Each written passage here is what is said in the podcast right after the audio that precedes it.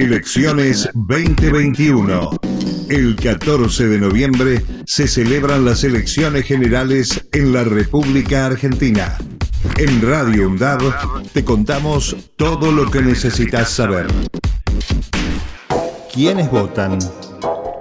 Las personas argentinas nativas o por opción desde los 16 años de edad y las personas naturalizadas desde los 18 años de edad, que no tengan ninguna de las inhabilitaciones previstas en el Código Electoral Nacional. Para votar deben estar inscriptos e inscriptas en el registro de electores que se constituye como el padrón electoral. ¿Quiénes son las personas argentinas por opción?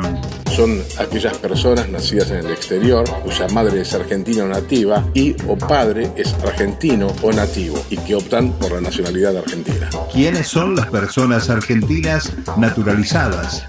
Son personas extranjeras que realizan el proceso judicial necesario para obtener la carta de ciudadanía argentina.